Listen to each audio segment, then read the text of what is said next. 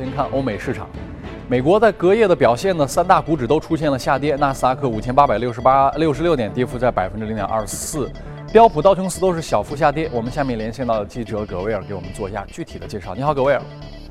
早上，主持人，隔夜地缘政治局势的不确定性令到美股承压，反映市场波动性的 VIX 恐慌指数更是跳涨超过百分之八，创下十一月十一号以来的最大单日涨幅。个股方面，继续来关注到美联航暴力拖拽乘客下机事件的发酵。如果说在周一的时候，视频的曝光令到美联航的形象大为受损的话，那么紧接着该公司高层对于事态的反应却不仅没有能够平息事件的发酵。反而可以说是火上浇油。虽然公司的 CEO 穆尼奥斯在推特上发表了道歉信，然而随后他在一封员工信当中写道：“员工在处理事件时是遵守了既定程序，并称该名乘客的行为是好斗且具有破坏性的。”他表示自己会和员工站在一起。那么这一事件呢，也令到美联航的股价在开盘之后隔夜开盘是大跌超过百分之四，市值蒸发约六亿美元。主持人。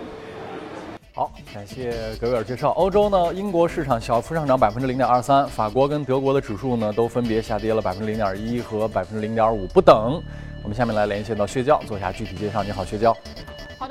周二欧洲主要股指在午盘后因受到美股开盘大幅下跌的拖累，出现了快速的走低，但随后有所反弹。截至收盘，欧洲斯托克六百指数微涨百分之零点零一，报三八幺点二七；泛欧绩优三百指数则微跌百分之零点零一，报幺五零幺点幺二。上周以来，美国与俄罗斯因叙利亚问题所引发的争端再度升级，地缘政治风险增加，使得投资者避险情绪加重。周二，在意大利小城卢卡举行的七国集团外长会上，美国国务卿。蒂尔森因叙利亚问题谴责俄罗斯。尽管英国、德国等这期成员国此前均公开表示支持美国对叙利亚的军事打击，但因欧盟、加拿大的反对，此次外长会并未通过就叙利亚问题对俄罗斯的制裁。而对于英美两国的指责，俄罗斯总统普京昨日作出强硬回应，称俄罗斯不会容忍西方针对俄罗斯在叙利亚中扮演角色的批评。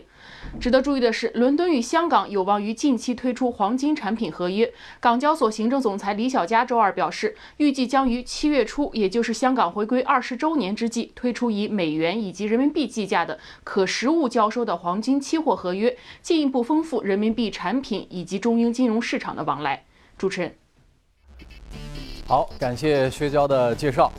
从华尔街到陆家嘴，今天跟各位来聊一个话题，就是美联储缩表。缩表的全称叫做缩减资产负债表，也就是给这个东西来瘦身。因为大家知道，在过去 Q 一、Q 二、Q 三、Q 四四轮的量化宽松，美国是怎么做的呢？他买入大量的债券，然后向市场投放了基础货币。缩表的过程要把它完全相反过来，因为大家要担心，如此海量的流动性如果抽离，那对于美国甚至全球市场带来的影响，可能比它加息要重要的多。这个影响怎么来具体评估？今天我们也非常高兴，请到了简佳跟大家来一起做一下交流。简佳好，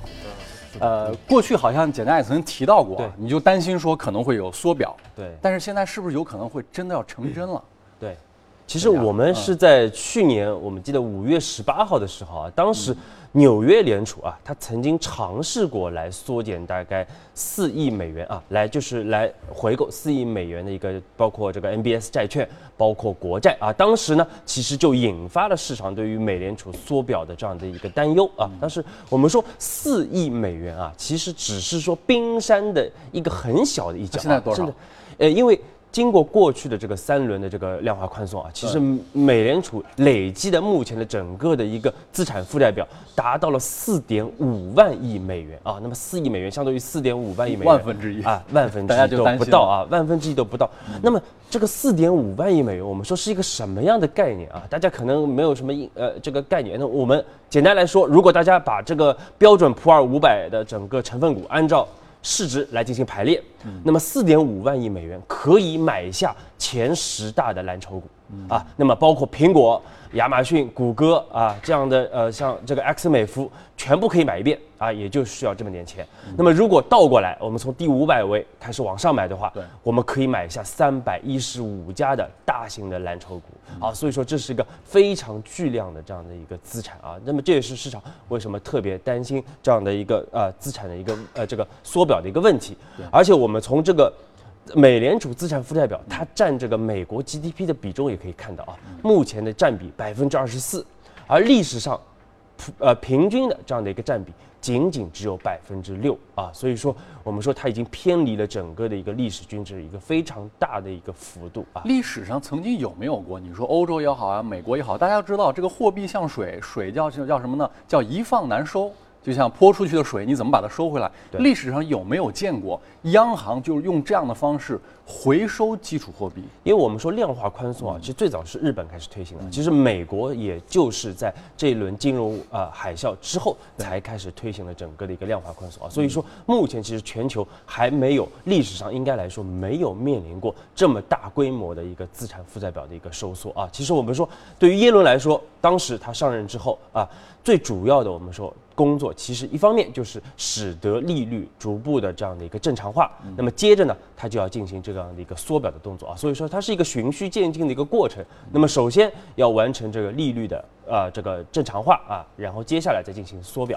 所以说一年之前啊，当时我们并不是特别担心整个缩表的这样的一个压力，但是一年以后，我们看到。目前美联储已经呃累计加息了三次啊，那么六月份有可能再加息一次啊，所以说在这样的一个情况下呢，我们说这个缩减资产负债表应该来说已经是被提上了一个议事日程啊，而且我们说缩减资产负债表，刚才主持人也说了，其实它的整个影响力啊，我们说要远远大于加息啊，我们都低估它了，其实包括市场这个事情，我们对加息反复的说，但是真正把缩表这个事儿讲透。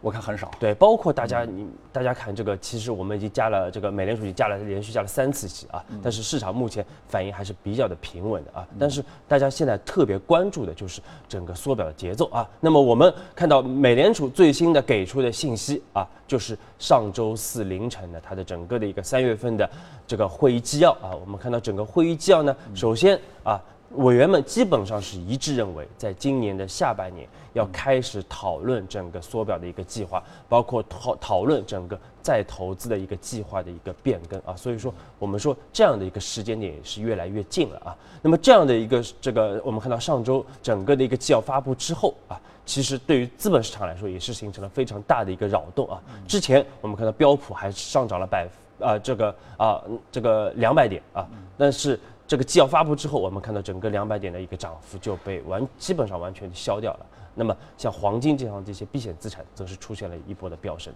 对，比如说你看过去，呃，它加息，嗯，它是为了用这个政策工具达到一个政策效果。嗯，加息的话，它需要达到什么效果呢？首先一个，你是通胀，你过热，我要通过加息按一按你，所以它的目标制定就特别简单。他们的相关人说过，比如说 CPI，呃，这个二左右。二二还是三左右，画一道线。再比如说失业率，啊，这个再再比如说 GDP，它画几道线。如果你一旦达到线上呢，我就加，那代表你过热。那是否要退出量化宽松，也就是刚才简家说的缩表，它有没有一些明确的标准告诉你？比如说我们到什么情况我们缩，我们没到我们就观望，我们不缩。对，所以我们具体就看这个三月份的其实会议纪要，它体啊表现出来的或者是释放出来的一些信号啊，其实对我们未来投资是很重要的啊。那么，呃，一方面就是包括。呃，美联储官员普遍目前还是认为整个美国经济非常的一个还是处在一个良性的这样的一个复苏的一个状态啊。那么包括整个的一个呃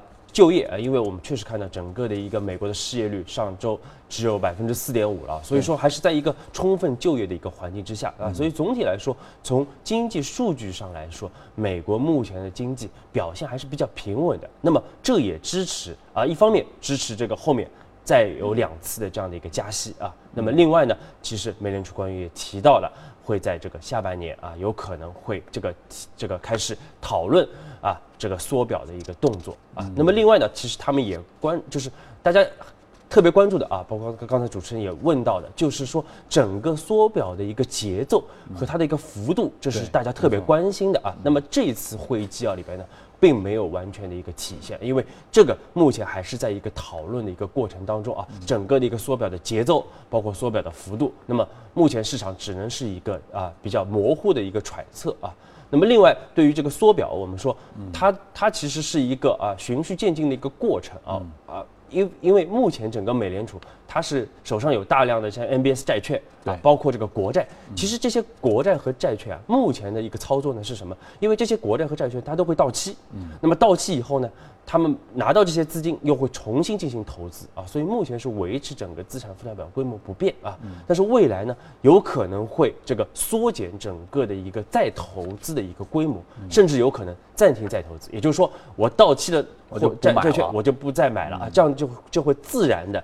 来进行了一个缩表的一个动作啊。那么另外，他大家还特别关注，就是不是美联储会这个一边加息一边进行缩表。啊？那么这个是更严重更大了。啊！但是呢，这个呃，这个纽约联储主席这个杜德利其实也给出了一个明确的一个指引，就是说美联储正正正常来说会先加息两次啊，那么加完两次息对。暂停加息。啊，来开始尝试整个缩表的一个动作。所以说呢，如果一切平稳的话，那么二零一八年才会重启加息啊。所以说是这样的一个节奏。啊这绝对这是个大杀器。如果他真的像你所言，他开始缩表，那么他的操作方式应该是这个呃卖出债券。它在大这个这个国际这个美国的市场上，一旦大量的开始抛售美国国债跟它的主要债券，那会直接带来的效果就是利率的上升。对如果它同时它跟你说我要继续加息，那就是你抛债券缩表带来的利率暴涨，再加上加息的叠加的利率暴涨。利率一涨，大家知道利率是资本市场的里面的一个万有引力，这东西一涨，所有东西都往外往下吸，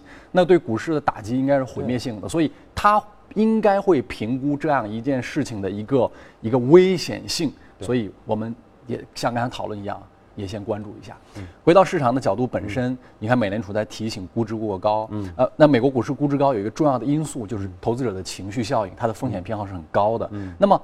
为什么它有这么好的情绪？呃，刚才基于一系列因素的看好经济，但是现在有一个不确定性在于什么？一些地缘的事件，比如说这个叙利亚的事情，这些事情因为黄金也在涨，它反过来证明其实是很挫伤投资者情绪的。而美股的牛市相当大的成分来自于情绪的这个估值抬升。那现在这样的事情会不会让这个火热的情绪受到影响？对，确实，这个我们刚才说啊，因为整个的一个低利率的环境，包括大量的一个流动性，导致了过去这轮啊整个美股的一轮超级大的一个牛市啊。但是美联储确实已经在提示整个美股估值过高，而且是这次是罕见的提出啊，因为我们说美联储啊。一旦提到这个美股估值过高，基本上美股就是确实是过高了啊。因为从过去的这个历史经验来看，我们说美联储曾经历史上六次提到过提示是吧？提示美股估值过高基本上在一年以后，整个美股都是出现了一个下跌啊，包括啊也是提前预知了整个的一个互联网泡沫的一个破灭啊。所以说这个也是大家特别要关注整个美股这边的一个变化，特别是包括加息，包括未来的下半年的一个缩表的一个动作啊，对于美股的整个的一个影响。这个股一定，不管是你在中美两地做投资，一定要听管理层的话。你看，包括我想的那个时候啊，大概就是一三一四年的时候，好像，呃，当时呢，这个证监会呃方面 发出了声音，虽然有人说不该发这种声音，说罕见的蓝筹投资价值，对不对？对大家当时讨论很多，说，哎，你怎么能发这种声音？但是你不管他该不该说这个话，但是客观上。它确实是在这之后大行情起来了，它就是大概跌到那个位置上，确实是罕见的投资价值。那反过来，美联储也跟你说估值高了、贵了，要听得进去这种劝导是吧？我们也有一个片子，咱们来看一下具体的一个情况。Where we've been. We've had eight years of an expansion, and I think it's very, it's a very bullish sentiment that the market has not corrected after we didn't get Obamacare reform, after we're seeing tax reform may be delayed, and after we're sending Tomahawk missiles into Syria. I think the market has shrugged off a lot of news. Let's face it, even bull markets have corrections, and I wouldn't be surprised if we've seen one. 但是他说，这个他的表态，刚才没说也不要过分的特别惊讶。我不知道景家怎么评估现在这些环境的变化。对，其实我们说叙利亚这个上周这个七号早上啊，这个叙利亚这个美国是空袭叙利亚的军事基地啊，那么对全球市场造成了呃一个短期的一个冲击啊，因为我们看到这个空袭之后，其实整个的一个呃大呃像这个美股啊啊像像美元指数啊，包括美债收益率，包括黄金这样的一些避险资产，都是出现了一波飙涨啊。但是呢，随后很快这个美国国防部就出来表表态说这只是一个一次性的这样的一个事件啊，并不是一个持续性的这样的一个军事行动啊，所以说这些资产又是出现了一波过山车的一个行情啊。但是我们看到这个，包无论是美国的表态还是叙利亚的表态，目前来说都是非常的一个强硬的啊。其实我们特别要关注到的就是，其实这一次这个叙利亚的一个这个空袭的问题啊，对于特朗普来说，应该来说是一步非常妙的这样的一个棋啊。为什么这么说？其实我们在过去的这几个月的节目中中，我们一直在观察特朗普的一个实际的一个执政的一个效果啊。但是我们看到，无论是在国内啊，它的整个的一个减税啊，包括它的医改的一个措施，都是不利的。那么在海外啊，一方面面临这个朝核的问题啊，那么另外我们说，呃，市场也非常质疑它的一个通俄门的这样的一个问题啊。那么使得整个特朗普他作为一个政治的这样的一个呃素人啊，其实。目前来说，他的整个的一个执政的一个啊能力是得到了非常严重的一个质疑的啊，所以说基本上是下了一盘死棋啊。但是就在这样的一个时间点，我们看到出现了这个叙利亚的一个核武问题啊，那么特朗普非常快的来进行了一个反应啊，来进行了这样的一个打击，那么一一举是扭转了整个的一个局面啊，使得大家开始把这个关注点更多的去转移到了这个海外的一个地方啊，更多去转移，而不是放在他的一个执政的一个能力。上，嗯，那么另外呢，其实也缓解了大家对于他和俄罗斯之间这个那一个呃关系的这样的一个质疑啊，不包括我们看到俄罗斯目目前出来强硬的表态，就是中俄啊这个俄俄国和美国之间的这样的一个合作和我呃外交，其实是受到了非常严重的一个冲击啊，包括两国之间的一个合作啊，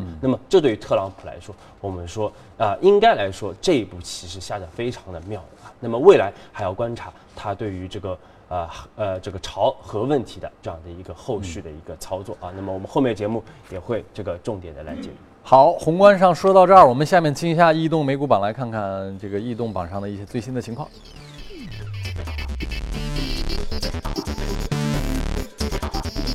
表现：办公家具涨了百分之二点二四，房屋建筑商、水业、能源、采矿，呃都有小幅的上升。呃，Sale 这家公司是涨了百分之四十八点三九，是一个市场服务类的公司，医疗机构、百货、应用软件、大型工程都是紧随其后的，这是前五位。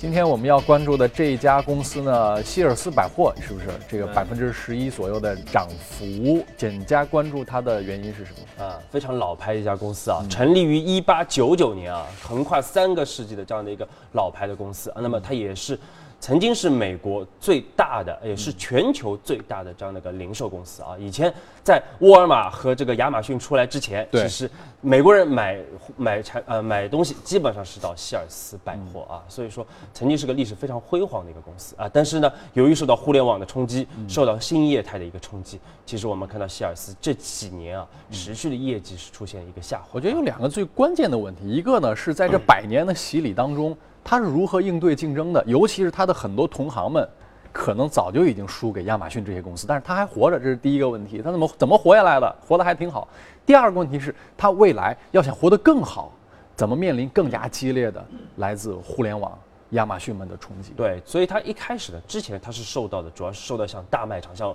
像沃尔玛这些大卖场的一个冲击啊。所以说，在早期的时候，他曾经啊。是收购了整个 Kmart 啊，也是美国的第二大的整个的一个啊百货连锁的公司啊，这个整个大卖场连锁的公司。那么，所以说希尔斯下面还有一个 Kmart，而且有七百多家的一个门店啊，所以说这是它的一个应对之道啊。但是随后呢，像这个亚马逊的一个竞争当中。它就处在一个比较大的一个劣势啊，所以说，而且我们看到公司最近也是啊，也是明确的公告，就是它的经持续经营确实是面面临的困难，甚至不排除是来申请破产保护。但是从股价上来说，我们说表现的就非常的异常啊。从二月八号到现在，我们看到股价已经涨了百分之一百三十四啊，那么昨天又大涨了百分之十一啊。这最主要的原因呢，我们说还是因为两大股东啊，一个是它的一个 CEO 啊。对，包括第二大的这样的一个资产管理公司，都是进行了一个大比例的一个增持，而且公司呢是宣布要进行大规模的这样的一个削减成本，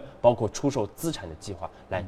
扭转整个颓势。这种情况要是在内地市场发生，一般监管层就要治这个问询函了。你给我解释一下，你为什么股价异动？你是不是有该披露而没有披露的信息，比如吉比特就是这样。嗯。包括为什么这么说？因为第一个你股价移动，第二个呢，你大量的高管增持，你下一步是不是甚至都要回购了？那你这些行为明显表明你是有动作在后面的嘛？那如果你是有动作在后面，那你是不是应该跟投资者披露一下呢？他有没有？你觉得？对，所以说其实中美在这块其实是非常相同的，因为对于这些内部人士，特别是我们说大股东啊、高管，其实如果他进行大笔增持的话，那么。公司未来应该来说，资本市场会有一个预期，就是未来公司的整个经营会有所改善啊。所以说，这个公司啊，它的就作为一家百年的老店啊，未来的整个的一个持续经营，我们还是可以值得持续关注。好，这段先聊到这儿，回来一组大公司的资讯，我们交给时间，交给阳光，阳光。好的，我们来关注一下一组大公司的资讯。沙特阿拉伯提出希望石油输出国组织啊能够减产协议要至少延长一年。呃，受到这样一个消息的影响，截止到十一号的收盘，纽约商品交易所五月交货的轻质原油的价格就立刻上涨了零点三二美元，收于每桶三十五十三点四零美元。六月交货的伦敦布伦特原油价格上涨零点二五美元，收于每桶五十六点二三美元。